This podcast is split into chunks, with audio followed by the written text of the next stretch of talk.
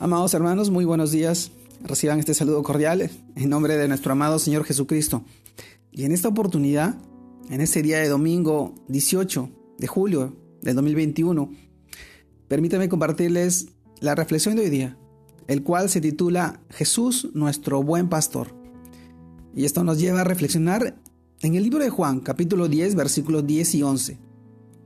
Muy conocido para nosotros, en la cual nos dice, el ladrón no viene sino para hurtar, para matar y destruir. Yo he venido para que tengan vida y para que la tengan en abundancia. Yo soy el buen pastor, y el buen pastor su vida da por las ovejas.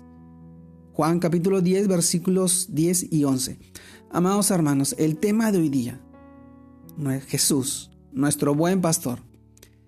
Y en este pasaje nosotros reflexionamos y el cual nos dice que no estamos solos. No dependemos de nosotros mismos, no caminamos sin rumbo fijo.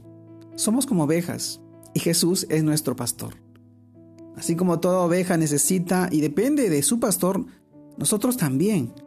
Pero resulta que muchas veces queremos ser como decimos comúnmente eh, la oveja negra, aquella diferente y rebelde que no obedece. Nos creemos capaces, eh, autosuficientes de sostenernos, dirigirnos y hasta defendernos por nuestros propios medios, sin, tener en cuenta cuántos eh, peligros corremos sin el cuidado, sin el sustento, sin la protección de nuestro pastor, de nuestro buen pastor.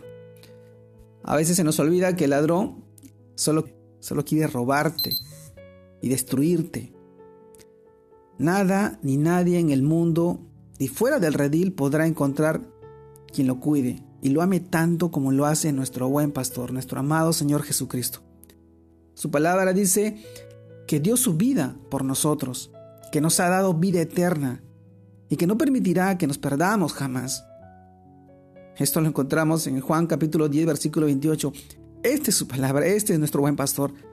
Si nosotros permanecemos en su redil, oyendo y siguiendo su voz, Él promete que nada nos faltará que en delicados pastos nos hará descansar. Junto a aguas de reposo, aguas nos pastoreará, animará y confortará nuestra alma. Nos dará paz y nos guiará por sendos y caminos de justicia. Salmos, Salmos 23, mis hermanos. Nosotros podemos a lo largo de nuestra vida pasar por momentos difíciles, enfrentar situaciones que nos generen incertidumbre, recibir noticias inesperadas y poco alentadoras tal vez. Pero pequeña oveja, permanece en el redil. No temas, porque tu pastor está contigo. Su vara y su callado, y ciertamente el bien y la misericordia te seguirán todos los días de tu vida. Y en la casa del Señor habitarás por largos días. Qué hermoso salmo, el cual nos muestra este Salmo 23, escrito por David, que él pastoreaba las ovejas y nos muestra que él también tenía un pastor y su pastor era el que lo guiaba y lo dirigía y lo protegía. Se enfrentaba a leones, a osos, animales fuertes. Y eso, esa fue la convicción y la seguridad que él sabía que, que su Señor, su amado Dios, lo protegía y lo cuidaba y velaría por él. Y de la misma manera Jesús es nuestro buen pastor y él quiere cuidar de ti, quiere protegerte, quiere sustentarte, quiere darte todo.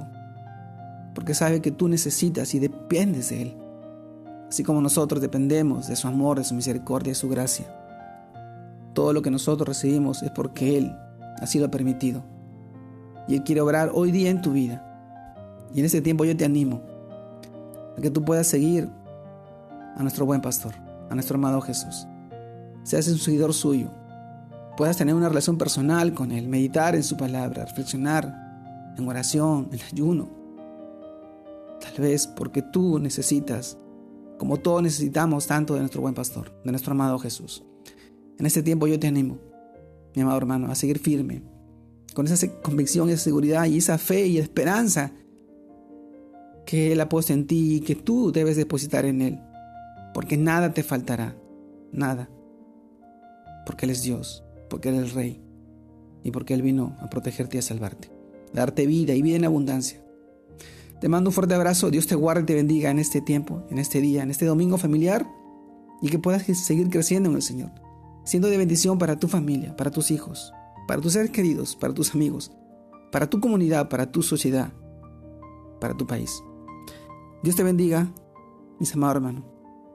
Saludos a todos. Dios los bendiga.